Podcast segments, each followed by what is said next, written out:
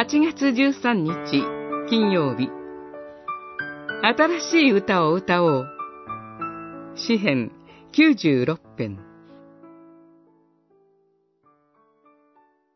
新しい歌を主に向かって歌え。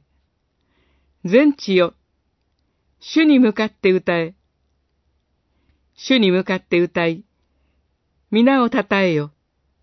日から日へ。見救いの良い知らせを告げよ。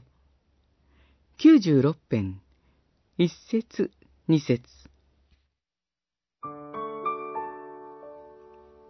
旧約聖書がギリシャ語に翻訳されたとき、この詩篇には、補修の後、家が建てられた時の詩という表題が付けられました。バビロン補修という苦しい歴史を経験した人々は、この詩を歌うことで、心を高く上げて、補修の後の新しい時代へと歩み出します。この詩篇は、まさに厳しい時代に耐えてきた民だからこそ歌うことのできる新しい歌でした。神の民が歌う歌は、時代に風穴を開けます。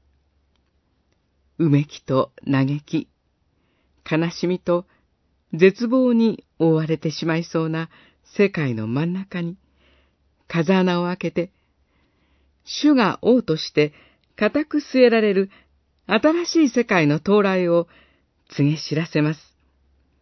また、人々はこの詩を歌いながら、ありとあらゆるものをあるべき状態に戻してくださる主の裁きを待ち望みました。私たちも、新しい歌を主に向かって歌いましょう。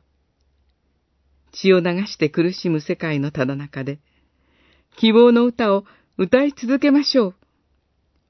見るものすべて、聞くことすべてが神への賛美となる。